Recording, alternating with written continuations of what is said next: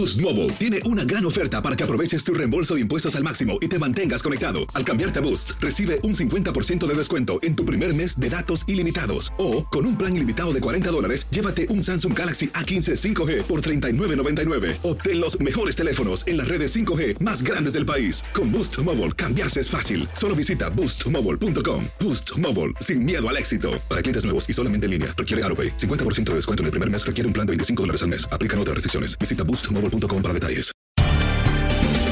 Bienvenidos al podcast de Buenos Días América, la revista radial más completa para los hispanos. Política, salud, economía, tendencia y deporte son algunos de nuestros temas. Bienvenidos.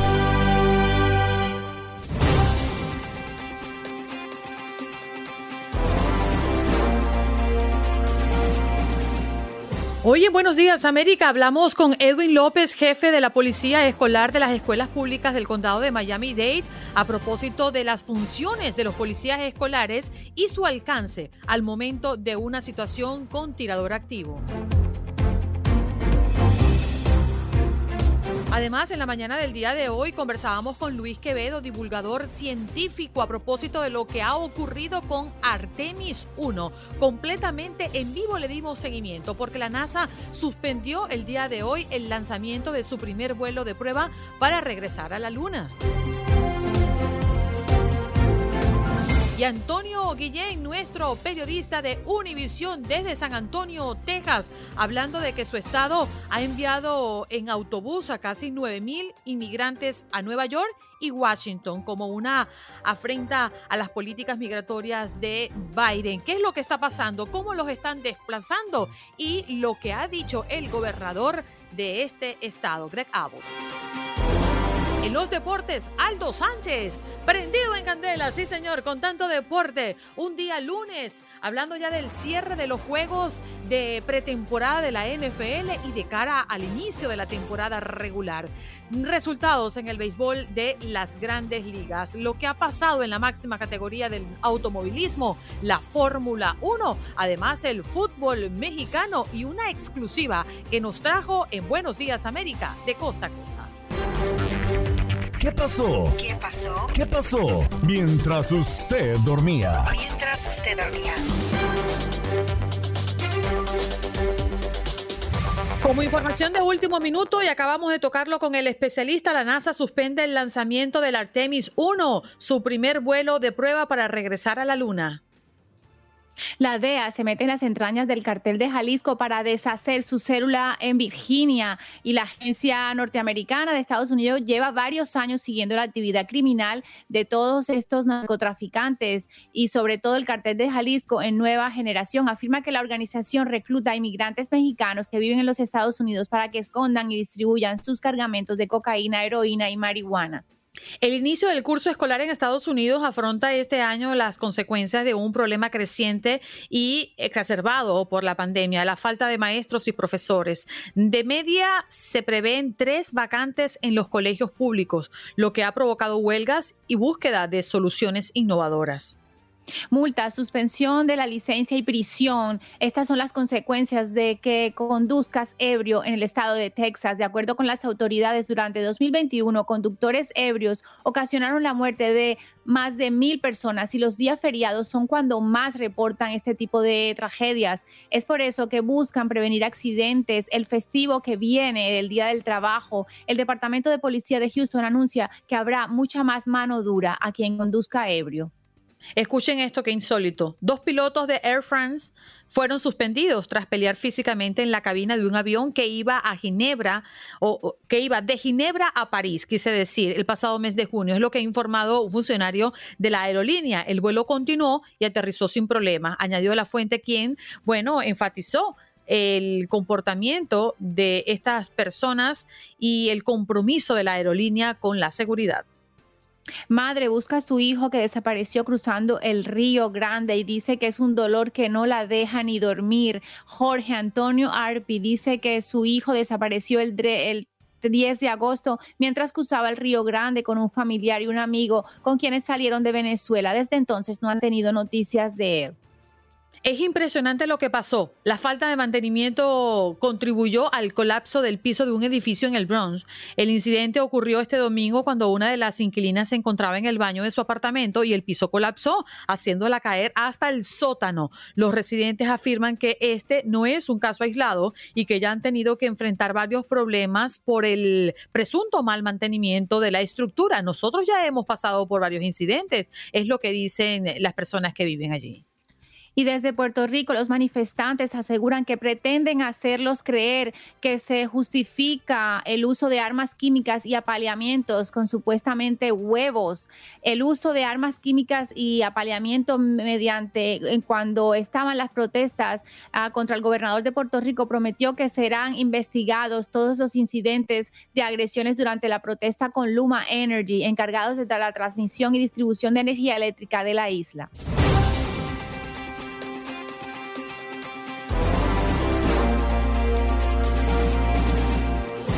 Recordar a la audiencia que hoy tenemos sobre la mesa un tema, como lo hacemos todos los días, y es que escuelas de condados en varios estados de los Estados Unidos, como Carolina del Norte, como en Texas, como en Florida, han adoptado medidas, según ellos, en pro de la seguridad de los estudiantes y debido a los múltiples tiroteos que se han eh, presentado en este 2022, que han dejado víctimas mortales lamentablemente, los recintos escolares públicos ahora se equiparán con rifles AR-15, eso en condados específicos de estos estados que acabamos de mencionar. ¿Usted está de acuerdo con esta medida? ¿Siente que las escuelas de su condado son seguras? Es parte de la pregunta del día que tenemos en la mañana del día de hoy. Pero nos vamos al sur de la Florida, para recibir a nuestro primer invitado del día, Edwin López, jefe de la Policía Escolar de las Escuelas Públicas del Condado de Miami-Dade. Edwin, gracias por estar esta mañana con nosotros en Buenos Días América. Gracias por tenerme, buenos días. Nosotros cuando llevamos a nuestros eh, chiquitos al colegio siempre vemos allí a un oficial como parte de la policía escolar que ofrece los condados. Pero, ¿cuál es el alcance de ustedes, Edwin, ¿cuál es su labor real allí en las escuelas? Bueno, obviamente proteger los estudiantes y los, maestros, los administradores que están en la escuela y los padres. Pero tenemos la, gran fortuna aquí en Miami-Dade County que tenemos la, agencia policía escolar más grande en los Estados Unidos con casi 500 oficiales eh, solamente disponibles para las escuelas. Eso es algo que es único eh, para un distrito de este tamaño y tenemos eh, un sistema de entrenamiento que también que nos prepara para cualquier situación que tenemos en la escuela. Los oficiales de la escuela de recursos de nosotros están ahí para crear eh, relaciones positivas con los estudiantes y para ayudarlos en cualquier tema que tengan los niños, pero también están preparados y entrenados para, eh, si tenemos un tirador activo en la escuela, para, neutralizar eso eh, inmediatamente sin esperar. Hemos visto en incidentes como lo que ocurrió en Uvalde y hasta en Parkland que los oficiales eh, tomaron un tiempo o no entraron para confrontar el tirado activo y eso no puede pasar. Yo como jefe de policía y como padre de, de una niña de 6 años y un niño de 12 años, eh, esto es algo personal para mí. Y este, este verano eh, hicimos bastantes eh, simulacros de tirado activo para asegurar que estamos entrenando no solamente el departamento de nosotros, pero los otros departamentos también en el condado, como la ciudad de Miami, Hialeah, Miami-Dade County, Coral Gables, Miami Beach. Tenemos más que 30 departamentos de policía y todos, todos están trabajando juntos porque sabemos si hay un tirador activo en la escuela, va a ser muchos oficiales que están ahí rápido. Edwin, eh, buenos días, gracias por estar con nosotros y conectar hoy con nuestra audiencia. Aparte de, todo el personal de la policía que está en las escuelas y de la seguridad que hay privada que también las escuelas pueden contratar, vemos que ustedes tienen un una central con cámaras donde están vigilando las escuelas eh, más complicadas, supongo, ¿no? Porque es como un comando especial. ¿Nos puedes explicar un poco sobre eso para que nuestra audiencia esté informada? Sí, el centro comando de nosotros es, es único también. Eh, tenemos eh, la habilidad de eh, monitorear más que 18 mil cámaras en la escuela en el condado de Miami-Dade. también tenemos la habilidad de GPS track todos los autobuses, o todos los más que mil autobuses en la escuela cada mañana, ahora, ahora mismo están en la calle, sabemos exactamente dónde están cada momento en tiempo real. Sabemos que un incidente eh, puede ocurrir en la escuela, pero también puede ocurrir en, los autobuses también. estamos preparados para hasta eso. Eh, tenemos eh, la habilidad de detectar si hay un tiroteo no solamente en la escuela, pero alrededor de la escuela, en la comunidad, sabemos exactamente en tiempo real cuántos, cuántos balas han tirado, qué tipo de, de, armas utilizaron, la distancia que está de una escuela, si la escuela está en, peligro, si hay un incidente en la comunidad. Tenemos toda esta habilidad y estos 24 horas al día, 7 días a la semana, eh, tenemos que estar al frente. Eh, también eh, las redes sociales es algo que, que hablamos mucho de la, utilizando los, estudiantes de una manera responsable. También monitoreamos las redes sociales sobre la noche porque sabemos que muchas amenazas que hemos tenido falsa o real, crea un problema para nosotros. los detectives que tenemos, un equipo de detectives que están entrenados especial, especialmente en investigar este tipo de casos. como una junta escolar estamos bien seguros, en mi opinión, lo más seguro en los Estados Unidos. Mm.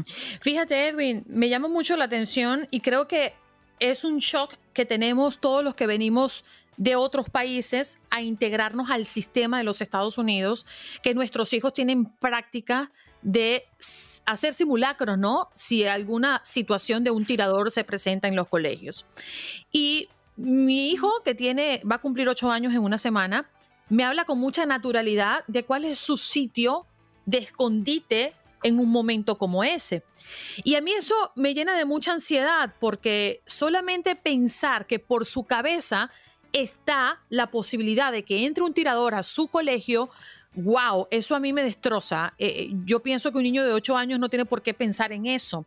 Y cuando nos trasladamos a las medidas que están tomando algunos condados, sabemos que Miami-Dade no es el caso, Eddie, y no quiero tampoco profundizar en algo que no te corresponde porque no es práctica de ustedes arman a colegios con R15, digo, ¿a dónde vamos a llegar? Porque con el afán de cuidar a nuestros hijos, ¿cuál va a ser el estilo de vida que van a tener, ¿no? A propósito. ¿Qué piensas de esto, Edwin? Porque entiendo que por una parte debemos prepararnos para algo como esto, pero por otra parte estamos viviendo un día a día donde le estamos diciendo a nuestros hijos, la violencia está detrás de la puerta. Sí, eh, es verdad, estamos en una época bien difícil, eh, pero eh, yo pienso de eso muchas veces. Yo era maestro, maestro antes de policía, o yo sé cómo el trabajo de un maestro en la clase también con los estudiantes, teniendo nada que ver con, con la seguridad en términos de, de, estar armado. Y también fui policía y obviamente fui por la escala hasta ser jefe. ahora yo lo vi, yo y como padre, yo lo veo de todo diferente. yo hablo con mis niños también y no tenemos una alternativa la alternativa es niños de, segundo y, tercer y cuarto grado muertos en el piso. Y, lo hablo real así porque los padres tienen que entender que esto es algo bien real.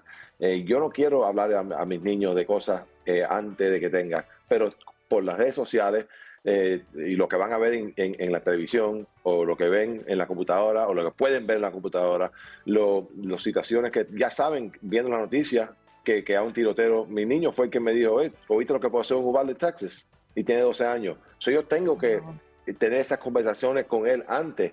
Para que, y con mi niña de 6 años ya tengo que empezar a, a, a principio ya eh, introducir muchos de estos temas. Y, y, yo sé que puede causar eh, pánico o causar eh, otro tipo de, de impacto, pero el, la alternativa es, son niños muridos y muertos. Y eso es algo que yo no puedo eh, complementar y no podemos correr ese riesgo. son temas que, temas que estamos en un, mundo ahora que es diferente cuando, nos criamos nosotros y tenemos que, que, no vivir en una situación que, que, no sabemos lo que está ocurriendo. son conversaciones que los padres, le pido a los padres, por favor, hablen con los estudiantes, eh, vigilen las redes sociales, vigilen el comportamiento de los niños, hablen con las maestras, registren las mochilas, registren los closets, abajo de la cama, porque los niños van a cometer errores porque son niños, pero yo hablo muchas veces con los padres y tienen hasta miedo de entrar en los cuartos de los niños a registrarle las cosas porque es la privacidad de ellos. Y yo si yo cuando me estaba guiando le digo a mi, a mi, mamá o a mi papá que no entren en el cuarto, me arrancan la puerta del cuarto y no tengo nada privado. Y así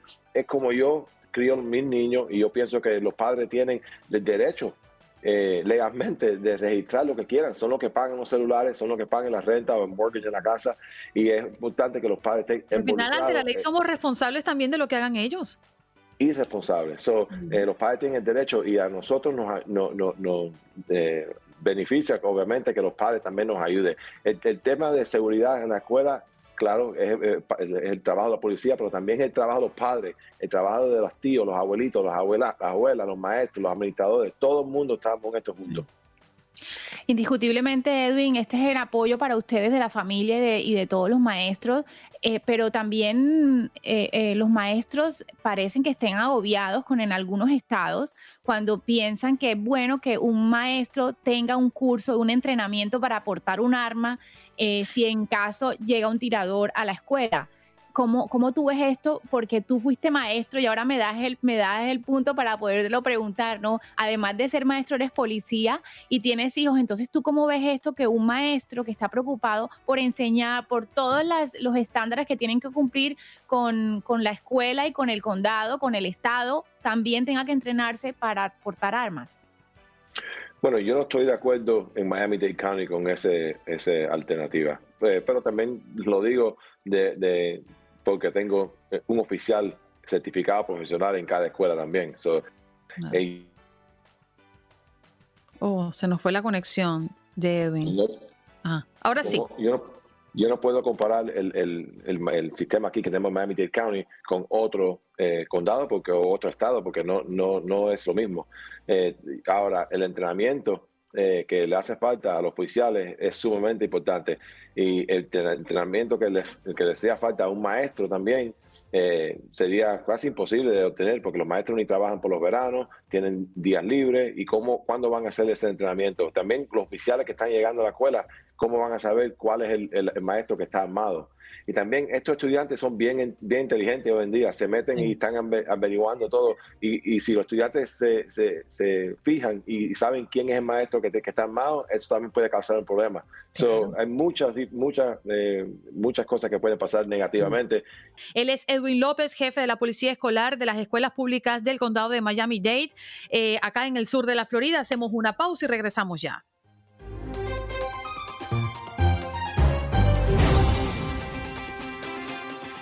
Dentro de los titulares en la mañana del día de hoy.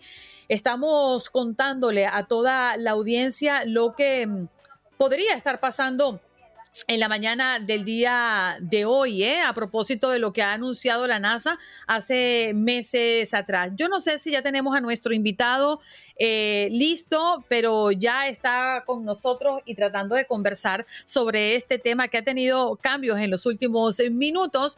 Luis Quevedo, él es divulgador científico, productor, presentador y corresponsal de Ciencia Viernes. Eh, sí, vamos, lo tenemos. A ver, Luis, muy buenos días. ¿Qué tal estás? Hola, ¿qué tal? Buenos días. Ya me tenías un poco asustada. Perdón. Oye Luis, yo creo que muy buena parte de este país y el mundo está muy atento de lo que podría estar pasando en las próximas horas, pero también entendemos que hay mm, información fresca a propósito del lanzamiento de la misión Artemis 1 a la Luna. Sí, eh, eh, por desgracia, eh, sin ser las peores, no son muy buenas noticias y es que ha habido un scrap oficial hace apenas unos, unos minutos y es que había problemas con el motor número 3 de, este SLS, de este gigantesco, el más potente fabricado en la historia, ¿no? Sistema de lanzamiento, cohete y tienen que esperar. Había una fuga de, hidrógeno. la fecha nueva que están proponiendo, pero claro, es tentativa, hay que ver el, el post-mortem de, de este fallo del motor. Vamos a ver si es algo reparable, eh, no muy grave y que se puede poner todo en marcha otra vez de cara al viernes. Sería el viernes, eh, septiembre 2, cuando volverían a lanzar desde Cabo Cañaveral, en la Florida, este SLS, esta primera Artemis 1. Eh, nos estamos quedando con muchas ganas, ¿no? Muchas personas estábamos así esperando conectados al streaming en, directo de NASA TV y, y no ha habido manera. Luis, ¿por qué es tan importante lo que se suponía empezaríamos a ver hoy y que se pospone para el viernes probablemente? Ya, em, es, es importante por aquello de que es fundamental. Seguramente no es el más, más importante. El más importante llegará en Artemis 3. Y es que Artemis, eh, la idea es regresar otra vez, colocar personas eh, en la Luna nuevamente. Recordemos que, aunque a todos y todas pues, nos suena eh, y, conocemos las palabras de Neil Armstrong y hemos visto los videos, lo cierto es que desde el año 1972, 72, eh, estamos hablando de medio siglo, no ha habido una misión tripulada a la Luna. Eh, y esto es lo que se proponen. Se proponen regresar, regresar además llevando eh, por primera vez no solo a un hombre a la Luna, que es lo que, ha, eh, lo que había viajado hasta ahora, sino también minorías étnicas, también una mujer, también, es decir, están trayendo a, la vida contemporánea, los valores contemporáneos que tenemos, esa misión Apolo, que la anécdota, para los que quieran, saben que Artemis en, los clásicos griegos es la hermana de, de Apolo, Apolo siendo el dios del sol, Artemis, la de la Luna. Bueno, pues esperamos que esto suceda. ¿Cuándo sucederá? En el 25, en el año 2025. Eh, previamente eh, tenemos que probar que este sistema de lanzamiento funciona, eh, para esto era Artemis 1.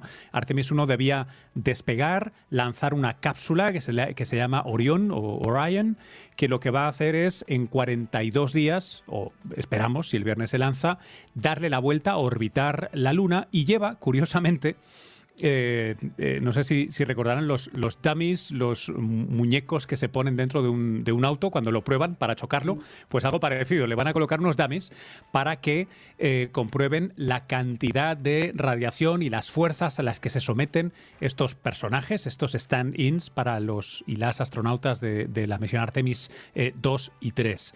Si todo funciona bien, y además eh, no solo prueban eh, ese impacto sobre las personas, sino también la entrada de la cápsula Orion en nuestro planeta, porque eh, piensa que entra a, 40.000 kilómetros por hora, entra, entra más bien rápido, se eleva a unas temperaturas de 2.800 grados centígrados en su escudo. Todo esto tiene que funcionar a la perfección para proteger la vida de las y los astronautas.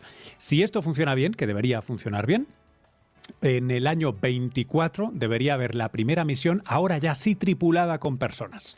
Esta no llegará a la Luna, no hará el alunizaje, esta le dará una vuelta a la Luna, comprobará que todo está bien y se regresará. Y será en el 25 cuando debería haber otra vez botas en la Luna. Pero para eso, como has visto, con, estos imprevistos que hay siempre de, última hora, pues todavía queda, además, eh, es, un programa que, que además de lo bonito que es y lo científicamente interesante que es, también ha sido un poco controvertido, ¿no? Por los costos eh, económicos tremendos y, los retrasos que ha tenido de tiempo. Luis, Luis, una cosa, perdona que te interrumpa. me surge, me surge varias, varias preguntas. Una es estos, estos maniquís que están enviando son tipo robots, ¿no? Porque van a, van a hacer comprobaciones tipo ser humano para que todos los parámetros funcionen bien, a ver si podemos enviar a humanos, ¿cierto? Es, eh, eh, bueno, es, eh, creo que el, ejemplo que, se me ocurre más, más parecido es estos personajitos, estos eh, muñecos que colocan en los autos cuando los chocan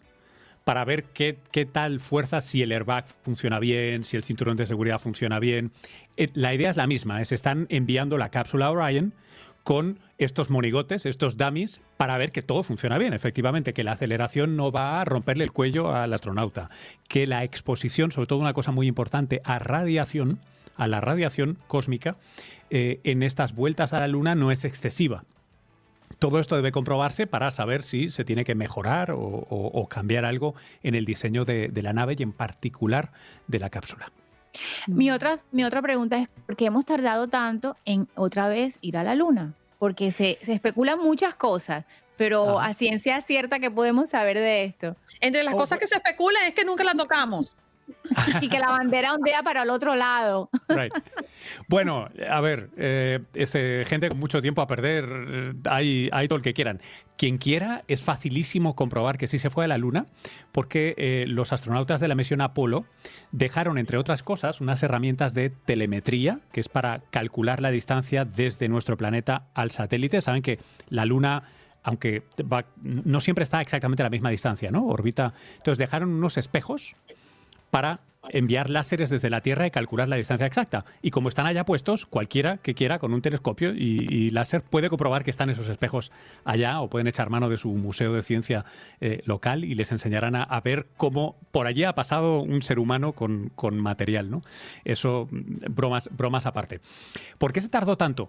Em, la verdad es que la única explicación eh, eh, razonable no es científica, es política e histórica. Em, tenemos que entender que esto cuesta muchísima plata. Eh, piensen que, este sistema SLS, el Space Launch System, em, con sobrecostos incluidos y años extra de, retraso, está en torno a los 22 eh, mil millones o 22 billion eh, en dólares, que es, plata. Cada lanzamiento en torno a, esto es una estimación, los 2 billion para cada lanzamiento. Es mucha plata, entonces tiene que haber una voluntad política fuerte detrás. Para el programa original, la primera vez que se colocó eh, eh, botas en la Luna eh, era, eh, era el contexto de la Guerra Fría. Eh, en este caso, mm, como, como recordaréis, la, la USSR, el bloque soviético, fue el primero en colocar un astronauta, eh, ¿no? Yuri Gagarin, eh, y, un satélite. Eh, entonces, eh, Estados Unidos tenía que hacer que lo más fuerte, y que era más fuerte que todo eso, la Luna. Y lo consiguieron. Con una cosa trepidante, fantástico, ¿no? Con aquella promesa del presidente John F. Kennedy. Pero una vez se consigue esto, y se va unas cuantas veces más, lo cierto es que cuando ya no hay eh, eh, la necesidad de demostrar la supremacía eh, tecnológica y por tanto el poderío militar en el contexto de Guerra Fría, eh, pues esto pierde interés. Si luego aceleramos un poco más y del 72 pasamos al 82 y al 92 y ya de hecho el bloque soviético se desintegra, ¿no? Eh, pues no había ningún sentido. De hecho, si lo, si lo pensáis, el interés en la Luna se retoma poco a poco con la ascensión de China, que es quien empieza a enviar sus, eh, sus misiones, eh, una de ellas muy pintoresca llamada Conejo de Jade, que los chinos, la Agencia Espacial China es la primera en colocar ese tipo de, de robots, en este caso fueron en el lado oculto, oculto a nosotros de la Luna, ¿no? Eh, entonces vuelve, si, si se fijan, otra vez el, el incentivo vuelve a ser político, ¿no? De vamos a llegar, vamos a demostrar. Y queremos recordarle a la audiencia que estamos conversando con Luis Quevedo, divulgador científico, hablándonos de lo que, bueno, está haciendo noticia en este momento. Eh, ya le dábamos como información de último minuto la cancelación del lanzamiento de la misión lunar Artemis 1, que es la última información con la que contamos en la mañana del día de hoy. Y para los que están viéndonos a través de nuestro canal de YouTube, están viendo completamente en vivo la señal que ofrece la NASA a través de su canal de YouTube, compartiendo en vivo y en directo lo que está ocurriendo eh, justamente en esta misión que no estará partiendo el día de hoy, probablemente el próximo viernes. Me, quedo con una idea de, lo que acabas de comentar justamente, Luis, y tiene que ver con que la NASA pues lanza esta misión que tiene como objetivo llegar al polo sur lunar, un área hasta ahora inexplorada. Bueno, es que nos queda muchísimo por explorar. Las primeras 17 misiones de, Apolo, ¿no? la última en el 72 fue la 17, decimoséptima, eh, hicieron mucho trabajo eh, científico y de exploración, pero eh, todavía queda muchísimo en ese satélite. Eh, en el marco de esta misión de Artemis eh, hay dos cosas, por lo menos, eh, o tres cosas muy interesantes. La primera, la que estamos discutiendo hoy, ¿no? Una nueva manera de lanzar eh, personas y, tonelaje, equipación a la eh, a órbita y hasta la Luna. Esto uno. Dos, interesantísimo, toda la parte de exploración. Pues esta nueva pugna geopolítica, ¿no? Que si eh, la agencia china lleva, consigue imágenes o consigue germinar, si recuerdan, una planta en la Luna por primera vez, pues entonces Estados Unidos va a explorar algo que no se había mirado, etcétera, etcétera. Pero desde el punto de vista estrictamente científico hay cosas interesantísimas, como por ejemplo, Sabemos que en la Luna, ahora sabemos que en el regolito, que es como se llama esa roca polvorienta gris que hemos visto siempre en las imágenes de la Luna, en el regolito hay zonas donde hay bastante agua. Es más, en los polos, como tú indicas, hay algunos cráteres eh, por impactos de, de asteroides y de cometas de hace millones de años, que tienen lugares, en el agujerito que hacen, tienen lugares que están siempre en sombra. Y allí esperamos que haya cantidades bastante grandes de hielo. ¿Por qué esto es importante? Porque una de las cosas que eh, se plantea la misión Artemis es que esto pueda ser un, stepping stone, ¿no? un paso para llegar eventualmente y enviar personas, mujeres y hombres, a Marte. ¿Cómo se haría eso? Pues no se haría saliendo desde nuestro planeta, desde la Tierra, sino se haría como con una parada intermedia, ¿no? como si fueran dos, dos paradas en el bus. Eh, sale de la Tierra, llega a la Luna, en la Luna recarga eh, combustible y de allí lanza a Marte. Y es muy importante entonces entender bien qué composición tiene y cómo podemos aprovechar esa tierra polvorienta, ese regolito, si podemos extraer de manera adecuada agua, porque el agua, cuando la rompemos en hidrógeno y oxígeno, eso es un combustible fantástico para los cohetes. Luis, todo esto, sí. Qué lamentable mm, tener que interrumpirte porque está la conversación muy buena, pero tú sabes que los tiempos en radio eh, son lapidarios. Gracias por estar esta mañana con nosotros. Tenemos que despedir. Un gusto. Un abrazo. Luis Quevedo, divulgador científico, hoy acompañándonos en esta información de último minuto. Pausa y regresamos. Salud.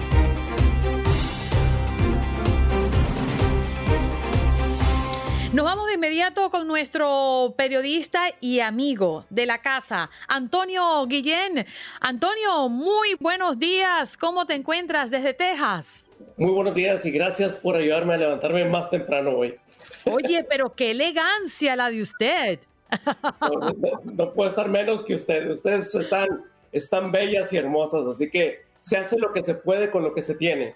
Antonio, muchísimas gracias por estar esta mañana con nosotros, por levantarte de tempranito para conversar con nuestra audiencia y esto que nos ha preocupado en las últimas semanas. Hemos visto cosas como el gobernador de Texas, que, bueno, tiene una gran presión eh, ante la Casa Blanca, enviando, de hecho, a migrantes en buses a Washington, a Nueva York y diciendo que esto requiere de una atención em, extra, ¿no? De lo que se ha tenido hasta ahora. ¿Qué es lo que está pasando? ¿Cómo es que eh, esta logística se implementa desde el estado donde tú te encuentras? Bueno, pues esto, esto es algo que obviamente eh, está tratando de, de llamar la atención, dice el gobernador del estado de Texas, Greg Abbott, a Washington, particularmente a lo que es la administración de Joe Biden es eh, darles, él dice, una sopa de su propia medicina, que sepan supuestamente lo que están viviendo las comunidades en, el sur del estado de Texas al estar enviando a estos migrantes que obviamente necesitan ayuda inmediata, que obviamente necesitan muchos de ellos atención médica, que necesitan muchas cosas. Estas personas cuando son eh, ya puestos en libertad, entre comillas, por la patrulla fronteriza, eh, Andreina, Tatiana los sueltan en la calle prácticamente sin nada yo he estado haciendo aquí eh, reportajes tanto en la frontera como en San Antonio, por ejemplo. En San Antonio están llegando todos los días cerca de 500 migrantes diarios, diarios. Entonces hay un centro de procesamiento de migrantes aquí en San Antonio al que yo he estado acudiendo regularmente y veo cómo llegan camiones, se bajan los migrantes, eh, muchos de ellos, eh, repito, sin dinero, algunos de ellos. Yo me encontré, hubo un caso, un reportaje que hice, una mujer que de Perú que estaba con su niño de cuatro años, el niño se le enfermó, traía una infección, la mujer no traía dinero, estaba el niño vomitando y con estómago suelto, con diarrea, y como ustedes saben, aquí en Estados Unidos no es igual que en nuestros países, al menos en México, donde uno va y compra medicina directamente en la farmacia, sin necesidad tal vez de una receta médica. Ya sabemos qué es lo que necesitamos muchas veces y simplemente vamos y lo compramos. Aquí se necesita definitivamente una receta médica para comprar antibióticos que puedan eh, em, empezar a combatir una, una, una, una infección, por ejemplo. La mujer ni tenía receta médica, ni tenía dinero, y el centro de procesamiento de migrantes no le podía dar nada más que un, comida y tal vez unos zapatos y ropa para el niño. Entonces eso se multiplica en muchas veces y el gobernador dice, para que sepa Washington y nos ayude en realidad a resolver este problema. Por eso lo voy a hacer. Y lo hace, eso sí, a costa de millones de dólares de los contribuyentes del estado de Texas.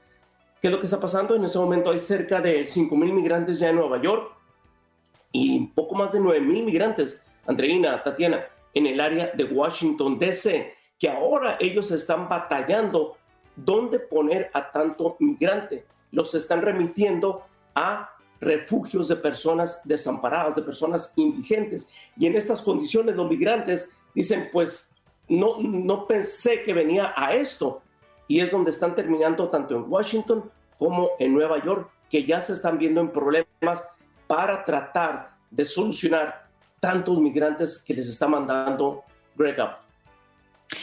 Eh, gracias por estar aquí, Antonio. Eh, yo escuchándote, eh, em, se, me, agranda el problema, ¿no? El problema empieza desde la frontera, desde que la gente empieza a llegar. Prefieren vivir en la frontera, en cambuches, en situaciones precarias, que volver a su país por miedo a la, a la violencia, a todos los problemas económicos.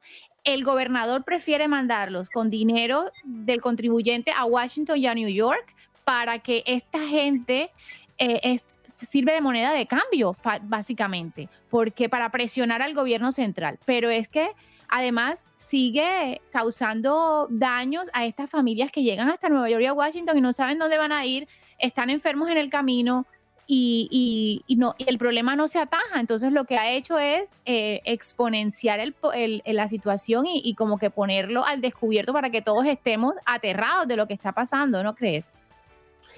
Sí, tiene razón. Y, son varios factores. Hay uno que es innegable, que es el factor político. Greg Abbott al hacer eso está en la boca, mira, lo estamos discutiendo a nivel nacional en este momento. Lo estamos discutiendo, Greg Abbott está en este momento a nivel nacional siendo discutido por eh, los movimientos que está haciendo. Quiere decir que esto lo potencia políticamente para las próximas elecciones del mes de noviembre y posiblemente no se descarta la posibilidad de que Greg Abbott quiera ser nominado por parte del Partido Republicano para una contienda presidencial. El objetivo de estar en la boca de todos nosotros lo está logrando. Segundo, es un doble trauma para los migrantes que tienen el trauma del recorrido hasta llegar a México, lo que les pasa en la frontera con los cárteles mexicanos, con la policía mexicana que los está estafando, que los está eh, agrediendo. Después, cuando creen que ya pasan, porque yo he visto gente que se sube ya a la orilla del río, llega, se persina, se hinca y dice, gracias Dios mío por haberme permitido, llego ya a la tierra de la libertad. Yo tengo imágenes de esas, pero ¿qué pasa? Cuando el gobernador les hace esto, los vuelve a traumar otra vez al enviarlos a estados donde posiblemente ni siquiera tienen familiares, eh, pero aparte hay estados que ya los están rechazando. Tennessee es uno de ellos, Carolina del Norte los está rechazando, el estado de Georgia tampoco los quiere. Los mismos gobernadores republicanos le están ahora reclamando a Abbott, ¿por qué no los estás mandando? El problema no los está solucionando, ahora nos estás aventando un problema a nosotros, un problema que no queremos. Por todos lados que se vea esa situación, Andreina, Tatiana, está mal definitivamente lo que está haciendo, creo yo, creo yo, el gobernador del estado de Texas. Bueno, ya lo decía Antonio Guillén con el quien estamos hablando en este momento, corresponsal de mm, Univisión en Texas, específicamente en San Antonio. Texas ha transportado en autobuses a casi 9 mil solicitantes de asilo a la ciudad de Nueva York y Washington en los últimos meses, como parte del esfuerzo del gobernador Greg Abbott para resaltar sus críticas a las políticas de inmigración del gobierno de Joe Biden. Pero no solamente el problema eh, queda concentrado en Nueva York y en Washington, Antonio, porque hemos visto muchos testimonios de personas que en el camino se van quedando y que además esos que todavía quedaron hasta el final, hasta su destino, Washington y Nueva York, llegan y dicen, nos metieron en un lugar, pero no hay un plan, no existe un plan. Entonces, pareciera que la solución realmente es incrementar el problema, porque lo estás distribuyendo a otros lugares donde ni siquiera tampoco tienen las condiciones para recibirlos. Efectivamente, por eso el reclamo de los mismos gobernadores republicanos en estos estados del sur, por eso el reclamo del, del, alcalde, por ejemplo, Eric Adams en, Nueva York, al que Abbott ya le dice, eres un hipócrita, por un lado estás diciendo que estás dándole la bienvenida a los migrantes y por otro lado te estás quejando ahora de que los tienes ahí en tu propia ciudad. Por eso el reclamo de la alcaldesa de Washington DC, que incluso ya le pidió ayuda a la Guardia Nacional. La Guardia Nacional está siendo utilizada en este momento por Abbott. Eh, Abbott activó a 10.000 miembros de la Guardia Nacional para estar cuidando, según él, la frontera. La, alcaldesa de Washington DC no lo puede hacer porque Washington no es un estado, es, es una especie de ciudad. Por lo tanto, ella no tiene a su disposición una Guardia Nacional que pueda ayudarle a ella a manejar la situación de tantos miles de migrantes. Abbott lo hace y cualquier otro gobernador del país lo puede hacer porque ellos tienen como gobernadores a su disposición total utilizar a Guardia Nacional, cosa que la gobernadora de Washington DC no lo puede hacer. Greg Abbott está, como ustedes señalan, potenciando el problema, no lo está solucionando, pero también está mandando un mensaje muy claro a la administración de Biden para que diga, a ver, ok, el tema migratorio es cuestión del gobierno federal. Ok, no me voy a meter, pero soluciona entonces el problema de tantos miles de migrantes que están pasando en este momento. ¿Por qué quitaron, dice, el título 42 para eh, venezolanos, nicaragüenses y cubanos especialmente? No pueden usar el título 42 con estas tres nacionalidades.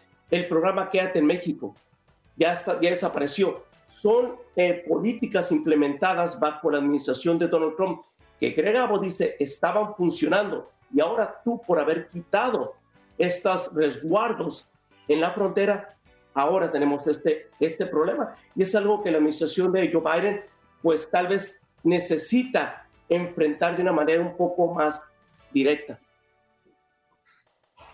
Así es, yo, yo lo más preocupante de, todo esto, sin duda, eh, son los seres humanos, ¿no? Eh, son, es la moneda de cambio que hacen con ellos por el tema político. O sea, aquí vemos claramente que la política de cero tolerancia de la administración Trump se ha retrocedido en varias medidas, pero luego la administración Biden está intentando eh, que, que que las medidas se controle, pero está siendo incontrolable. No habíamos visto tantos inmigrantes llegando eh, mm, como en esta fecha, como en este, en este último año, incluso en los, en los puertos aéreos se están enviando cada vez más aviones, a, por ejemplo, a Colombia, de personas que han venido por todo el tema que está pasando político en Latinoamérica, que se sienten inseguros y piensan que este es su, que este es su, sueño americano y que lo van a cumplir, ¿no? Entonces, ¿a dónde vamos a parar eh, eh, con, con, todas estas políticas? Sí, la verdad es que es, es una pregunta que constantemente nos hacemos y justamente las... Boost Mobile tiene una gran oferta para que aproveches tu reembolso de impuestos al máximo y te mantengas conectado. Al cambiarte a Boost, recibe un 50% de descuento en tu primer mes de datos ilimitados. O, con un plan ilimitado de 40 dólares, llévate un Samsung Galaxy A15 5G por $39.99. Obtén los mejores teléfonos en las redes 5G más grandes del país. Con Boost Mobile, cambiarse es fácil. Solo visita boostmobile.com. Boost Mobile, sin miedo al éxito. Para clientes nuevos y solamente en línea, requiere AroPay. 50% de descuento en el primer mes requiere un plan de 25 dólares al mes. Aplican otras restricciones. Visita boostmobile.com para detalles. Ciudad de Nueva York, donde nos escucha tanta gente a través de Guado 280,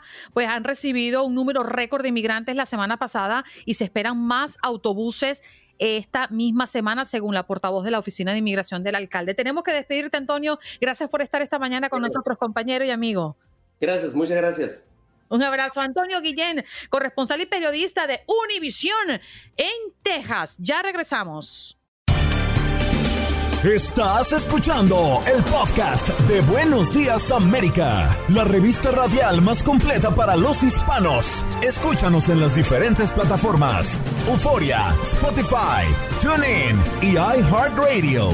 Tu DN Radio. Vivimos tu pasión. Como dicen los grandes, la liga se gana partido a partido. Partido a partido. En Buenos Días América, Contacto Deportivo.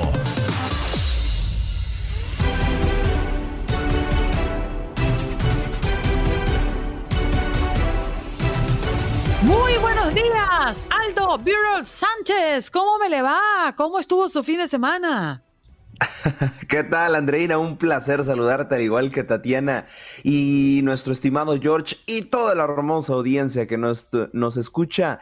Pues bueno, este fin de semana estuvo muy a gusto, muy a gusto. Lo aproveché para descansar un tiempo, un rato, pero bueno, listísimos para este lunes de resaca deportiva. ¡Wow! ¡Qué cantidad de deportes vimos durante el fin de semana! Estuvimos cargados con el fútbol, como siempre, no solamente acá en los Estados Unidos y en México, sino bueno, en Europa, que están activadas las ligas. También vimos acción de la, eh, de la, mm, del fútbol americano, porque la NFL ya tranca y termina sus eh, pretemporada y ya de cara al inicio de la temporada regular. Béisbol de las grandes ligas prendido en candela. Muchachos, es que tenemos de todo y hoy comienza el US Open, o sea, que tenemos para tirar para el techo. Hoy absolutamente todo, pues qué falta, nada más falta que haya actividad de NBA y de NHL y, ahora sí que tenemos todos los deportes habidos y, por haber, ¿no? Dirían por ahí. Eh, pero bueno, ¿qué les parece si vamos con nuestro típico domingo de grandes ligas que lo tuvimos ayer a través de la señal de TUN Radio? Extraordinario, Aldo. Cuéntanos cómo nos fue. Pues bueno, eh, este partido lo tuvieron a través de nuestra señal, un gran encuentro, sinceramente eh, creo que nos la pasamos bien en esa transmisión, yo no estuve, pero se la han de haber pasado muy bien con el Beto Ferreiro y Luis Quiñones. Fue el partido entre los Cardenales y los Atlanta Braves que terminan por imponerse el equipo de San Luis 6 a 3 eh, carreras. Pero ¿cuáles fueron otros resultados también el día de ayer?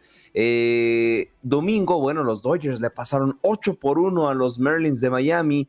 Eh, de otro lado, pues bueno, los Rays se imponen 12 a 4 frente a los Red Sox. Qué temporadón de las Medias Rojas. Se quedaron de, ser uno de los equipos más constantes la temporada pasada. Ahora, pues bueno, eh, han quedado muchísimo a deber. Los Piratas 5 por 0 se imponen a los Phillies de Filadelfia y los Rookies hicieron el rompequinielas. 1 a 0 terminan por ganarle a los eh, New York Mets. Parece marcador de fútbol, pero no, solamente una carrera y dejaron en cero al conjunto de la Gran Manzana. 8 a 3, los angelinos de Los Ángeles, de Anaheim, perdón, terminan por imponerse al conjunto de los Toronto Blue Jays. Y del otro lado, los Royals, también tremenda paliza, 15 a 7 terminan por imponerse a los padres de San Diego. Y los cerveceros de Milwaukee, 9 a 7 frente a un partidazo, lo que nos regalaron frente a los Chicago Cubs, de muchísimas carreras y nos tenían ahí al filo de la butaca. Ya para finalizar, los del conjunto de los eh, Tigers también en otro partidazo le ganan 9 a 8 a los Texas Rangers y los Athletics de Oakland terminan por ganarle 4 por 1 a los Yankees de Nueva York. No fue buena jornada para los equipos de la Gran Manzana. ¿Y qué está pasando en la Major League Baseball en estos momentos? ¿Qué es noticia? ¿Qué hay eh, de buenas nuevas, dirían por ahí? Pues bueno, eh, por ahí empiezan a comparar, em, eh, ahí empiezan a comparar al buen Albert Pujols sobre Alex Rodríguez, el jugador de los Yankees, para analizar quién tuvo mejor carrera. Eh, así lo hacen como tal los analistas. Uno, pues como tal, jugó 22 temporadas. Y bueno, Pujols también, que ya sabemos que va por su récord de 700 honrones. Seguimos a la espera de si los rompe o no. Yo creo que sí los va a lograr porque todavía quedan una eh, modesta cantidad de partidos para ya entrar de lo que viene siendo eh, como tal los playoffs, la, serie mundial.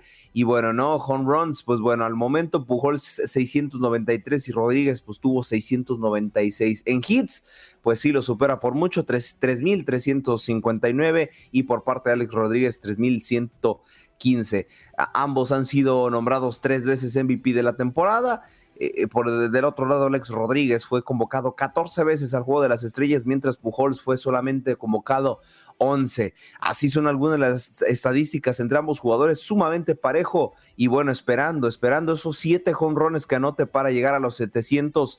Un club muy exclusivo y a petición, a petición de, de, uno de nuestros queridísimos radioescuchas que me lo comentó el viernes, cómo le fue a, Julio Urias, mi, querido paisano en Los Ángeles Dodgers pues bueno, sigue prendido, sigue prendido el eh, buen eh, mexicano y consigue una victoria con eh, su conjunto frente a los Merlins de Miami, solo permitió un hit y una carrera limpia, además de, ojo, ponchar a nada más y nada menos que siete rivales. Así que bueno, ahí está, ahí está la estadística de nuestro buen Julio Urias. Y también, ojo, que en las últimas 15 apariciones ha conseguido 11, él estando en el terreno de juego y solo dos derrotas. Así que bueno, Los Ángeles Dodgers por ahí también van, ahí van queriendo ser la sorpresa también del torneo. Ahí está, información cargadita del béisbol de las grandes ligas. Y bueno, la verdad es que yo no le daba mucha esperanza alto a lo que pudiera ocurrir en esta serie de cuatro juegos de los Marlins ante los Dyers, visitando acá eh, el recinto en el sur de la Florida. El sábado le ganamos a las Dyers, pero bueno, hoy se cierra esa serie de cuatro juegos. Esperemos a ver si lo balancean o definitivamente nos vamos 3-1 abajo frente a uno de los mejores eh, o las mejores franquicias que ha tenido esta temporada del béisbol de las grandes ligas.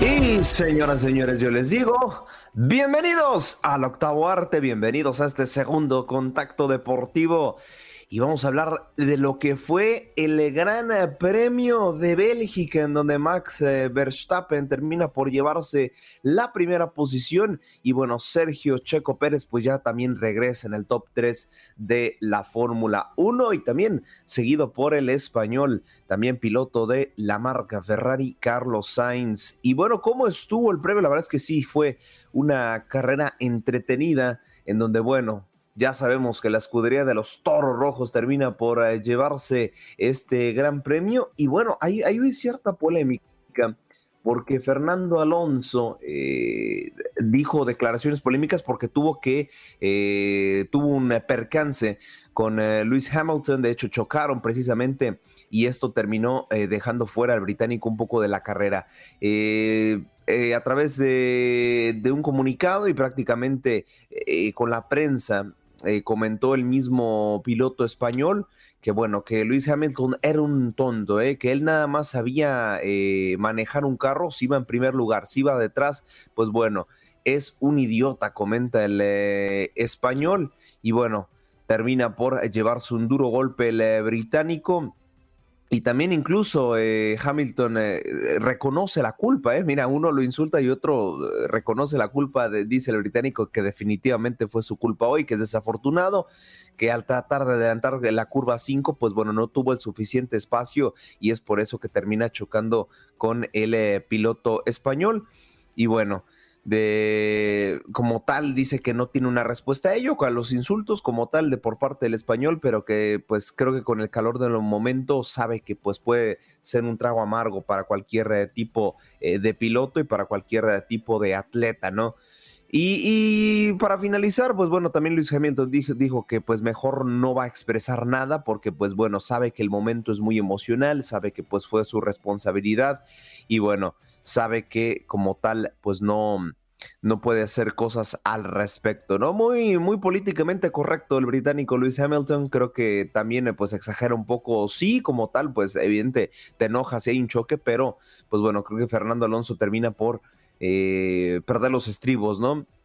A la hora de dar declaraciones. Pero bueno, eso fue por lo que fue el gran eh, premio de la Fórmula 1, el Gran Premio de Bélgica. El siguiente será el Gran Premio de los Países Bajos el próximo 4 de septiembre en punto de las 9 de la mañana, tiempo del este. Pero bueno, ya lo prometido es deuda y se está jugando prácticamente el US Open. Eh, ya en la primera ronda, ya pasamos como tal las clasificatorias. El día de ayer fue la última jornada de cara a las eh, clasificatorias a la temporada regular y ahora pues ya empezamos directamente a lo que serán los partidos. ¿Y cuáles son eh, aquellos encuentros que podemos eh, presenciar el día de hoy? Pues bueno, facilísimo.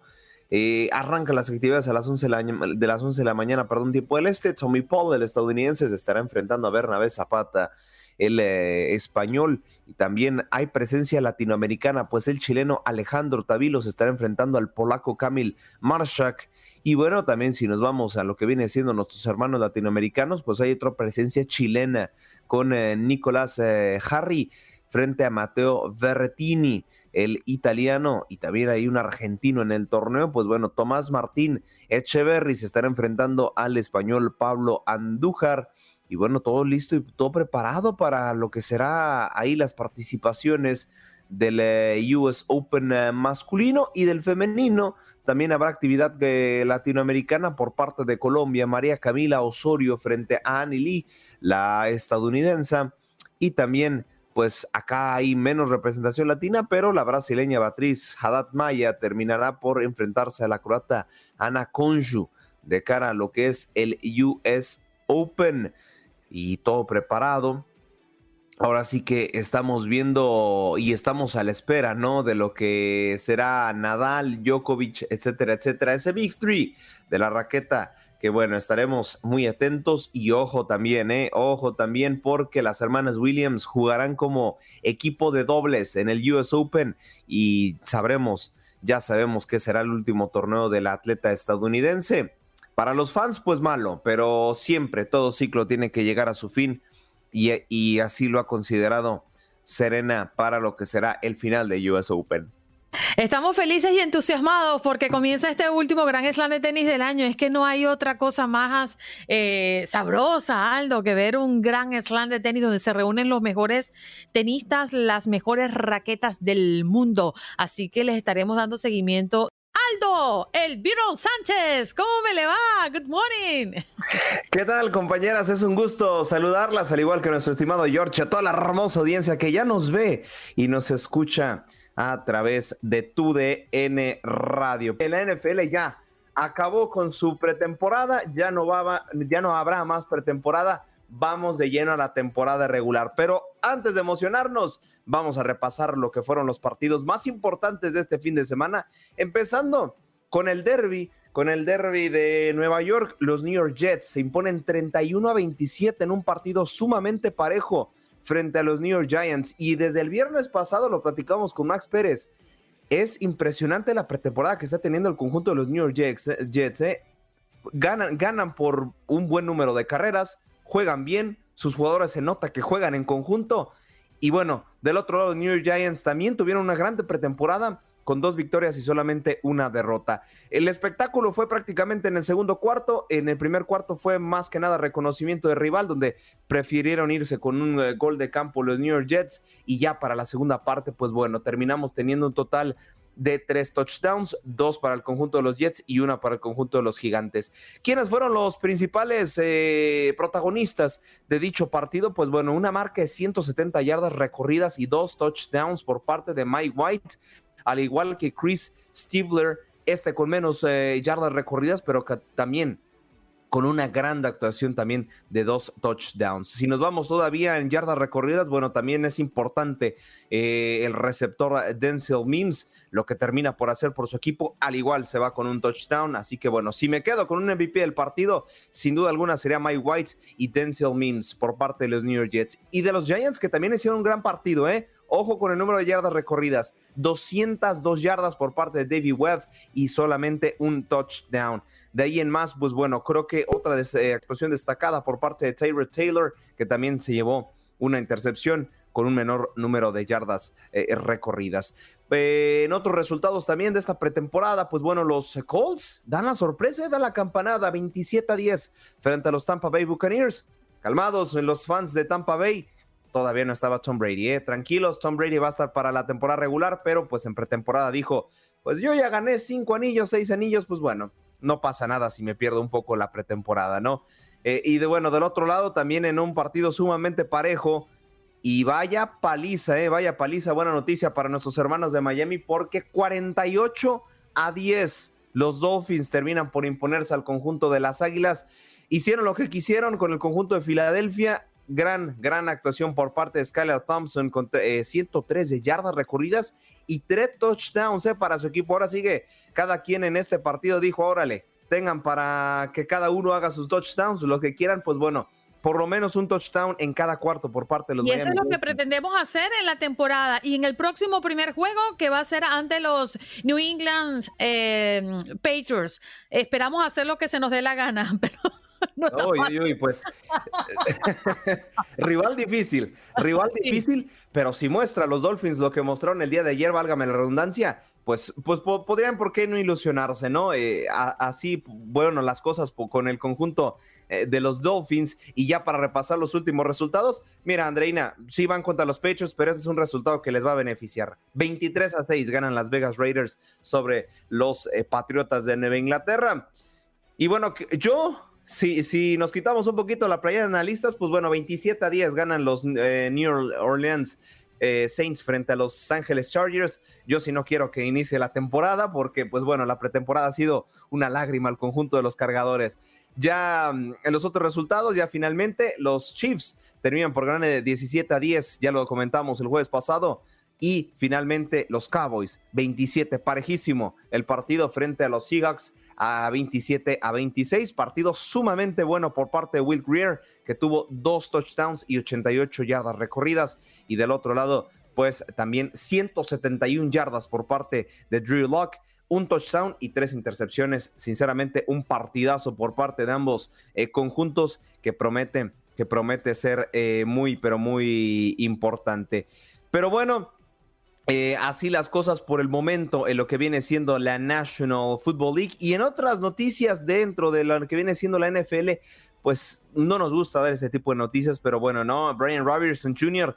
de los Commanders de Washington, del equipo de Washington, pues bueno, recibió un disparo por un presunto eh, robo, según el reporte de la policía. Bueno, la verdad es que es muy alarmante, muy alarmante eh, este tipo de noticias eh, referente a cualquier tipo de persona, pues bueno, ojalá, ojalá no, no sigamos dando este tipo eh, de imágenes, ¿no? Pero bueno, es desafortunado que gente que quiera hacerse dueño de lo ajeno, pues termine por eh, dañar la vida de otra persona, ¿no? Sí, definitivamente. Es mm, increíble, doloroso y la verdad es que... Oh, no perdona que te interrumpa, Andreina, para no alarmar a la gente, el jugador está estable, se me olvidó comentarles, está estable. Afortunadamente no fueron disparos que comprometieron su vida. Sí, gracias a Dios y gracias por la aclaratoria. Aldo Beetle Sánchez está con nosotros en este contacto deportivo. ¿Qué nos trae? Porque hoy has estado prendido en candela, Aldo. Como siempre, como siempre, yo siempre estoy prendido en candela. y bueno, yo les había dicho que me fui una misión especial el viernes. ¿Para dónde te fuiste, Aldito? ¿Para dónde te fuiste? Ahí les va, ahí les va. Yo me fui a una misión especial, fui a conocer el amor de mi vida. No, perdón, no, no, no, ya dije mucho de más.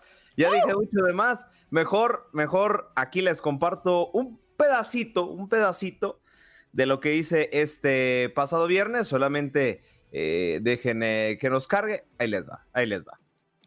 De TUDN, bienvenidos, bienvenidos a esta entrevista exclusiva de la Liga MX eh, Femenil. Hoy tenemos una tremenda invitada como lo es Paola Calderón, arquera titular del conjunto de Santos Laguna Femenil. Como siempre, pues es un honor estar aquí contigo. Bienvenida Pau, TUDN es tu casa. Ah, muchas gracias, muchas gracias por la entrevista. Este, estar aquí, pues para mí es todo un placer. Y bueno, ahora sí, ya entrando un poquito en eh, materia deportiva, ¿cómo te preparas día a día para hacer esta rutina de arquero? Porque bien sabemos que son entrenamientos diferentes, es algo pues sumamente a lo que hace un jugador de campo. ¿Cómo te preparas tu día a día? ¿Qué es ese plus que tú das? Pues yo creo que desde el entrenamiento invisible, ¿no? Lo que es descansar bien, comer bien, este, pues dormir las siestas y en el entrenamiento pues dar el máximo, o sea, siempre en cada, pues en cada jugada, en cada, en cada oportunidad que tengas, pues simplemente dar el máximo y tomarte ese, ese pequeño descanso pues para tu cuerpo. ¿A ti, Pau, te gustaría vestir la playera tricolor? ¿Y qué tan cerca estamos de verlo? No, claro, es un sueño que, que tengo desde, desde que estaba chiquita. Yo creo que es mi, mi objetivo de estar en esta liga, de estar aquí. Y qué tan cerca estemos, no sé. La verdad esperemos que estemos cerca. Voy a dar todo lo mejor de mí para que, para que eso llegue. Una selección femenil mexicana, ahí esté, ahí esté entre las primeras de CONCACAF. Claro, claro, como te digo, el fútbol mexicano de la liga va creciendo a pasos agigantadísimos que no te sorprenda que a mediano plazo ya estemos ahí compitiendo al tú por tú. Y con Pau como portada titular de la selección. Claro. ¿Qué selección eh, para ti es un modelo a seguir? Híjole, pues España, Holanda,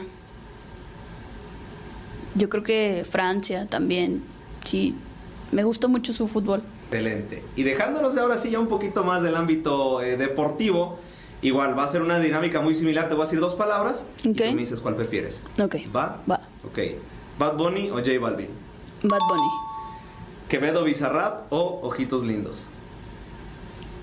Bueno, si te gusta el reggaetón, no sé si te gusta. sí, sí, eh, ojitos lindos, ¿Selección de Estados Unidos o selección de Canadá? selección de Estados Unidos, Women's Premier League o Liga Femenil de Francia. Women's Premier League. ¿Tortas ahogadas o tacos? Híjole, tacos. Ahí la pusiste entregido. Ahí está. Ah, ¿Cómo no? ¿Cómo no? Esa fue la- la- la pregunta más difícil de responder. Claro, claro, pues cómo no. Es que pues como no son de Guadalajara, yo creo que por eso escogieron tacos. Pero sí, cualquiera de las dos opciones era respuesta correcta. Extraordinaria entrevista. Qué bonito que, que hayas podido compartir esto con toda nuestra audiencia de Buenos Días América, Aldo. Sí, claro, ahí eh, tuvimos la misión especial el viernes. La entrevista completa la pueden checar a través de nuestras redes sociales. Arroba TUDN Radio, tanto en Facebook como en Twitter. TUDN-radio en Instagram y en TikTok. Y antes de despedirme rapidísimo, les digo que este segmento In The Zone, presentado por AutoZone, Get In The Zone con AutoZone. Las Chivas Rayadas del Guadalajara suman ya su tercera victoria consecutiva en el torneo. Y lo me atrevo a decir que anotaron pr- precisamente el gol al momento para mí del torneo, ¿eh? De verdad, qué golazo. Terminaron por meter el tercero frente al conjunto de los Pumas. Y bueno, con este video sacado desde el TikTok de la cuenta de Chivas, pues bueno, vean nada más. Vamos otra vez rapidísimo. Uno, dos, tres, cuatro, cinco, seis. Ahí va el otro. Siete, ocho, nueve, diez 11 toques van al momento. Ella pinta para hacer un golazo y después el Cone Brizuela desborda por el sector de la derecha, manda el servicio. Hay un ligero desvío por parte del portero y ya el eh, ingeniero Saldívar termina por empujar la pelota al fondo de las redes. Termina anotando un golazo y con esto Chivas se impone 3 por 1 al conjunto de la Universidad Nacional Autónoma de México. Y Pero definitivo que no fue un autogol, ¿no? Porque en esa, en esa toma que vimos sí hay, había dudas. Sí, sí, sí. Eh, de hecho, al momento que manda el servicio, el portero no achica bien, hay que decirlo, y tampoco ataja bien la pelota, le deja el rebote y bien, si la pelota no cruzó toda la línea de gol, el ingeniero Saldívar llegó para meter la cabeza. No es autogol, es totalmente gol de Chivas. Extraordinario. Bueno, por allí desde temprano andaban los aficionados de Chivas eh, cantando, cantando cielito lindo y todo, ¿ah? Ya la querían, ya la esperaban. Es que hace mucho que no ligaban tres victorias consecutivas desde el torneo pasado a finales. Hay que dejar disfrutar a los chivarbanos, hay que dejar disfrutar a nuestro buen Jorgito, que bueno, las chivas han como tal eh, ganado de nueva cuenta. Y déjenme decirles que este segmento, eh, perdón, comienza con fuerza en AutoZone, donde tiene soluciones para tu batería, como pruebas, cargas gratuitas y baterías de reemplazo que se acomodan a tus necesidades. Esto es lo que hace AutoZone, el destino número uno para baterías del país. Get in the zone. AutoZone. Gracias, Aldo El Beetle Sánchez, por todo lo que nos ha mostrado en la mañana del día de hoy. Hasta tomorrow, Aldo. Chao, chao. Nos seguimos escuchando y viendo mañana. Gracias por acompañarnos en nuestro podcast. Buenos días, América. Y recuerda que también puedes seguirnos en nuestras redes sociales. Buenos días, AM en Facebook y en Instagram. Arroba Buenos días, América. AM. Nos escuchamos en la próxima. Boost Mobile tiene una gran oferta para que aproveches tu reembolso de impuestos al máximo y te mantengas conectado. Al cambiarte a Boost, recibe un 50% de descuento en tu primer mes de datos ilimitados. O, con un plan ilimitado de 40 dólares, llévate un Samsung Galaxy A15 5G por $39.99. Obtén los mejores teléfonos en las redes 5G más grandes del país. Con Boost Mobile, cambiarse es fácil. Solo visita boostmobile.com. Boost Mobile, sin miedo al éxito. Para clientes nuevos y solamente en línea, requiere AroPay. 50% de descuento en el primer mes requiere un plan de 25 dólares al mes. Aplican otras restricciones. Visita Boost Mobile para detalles.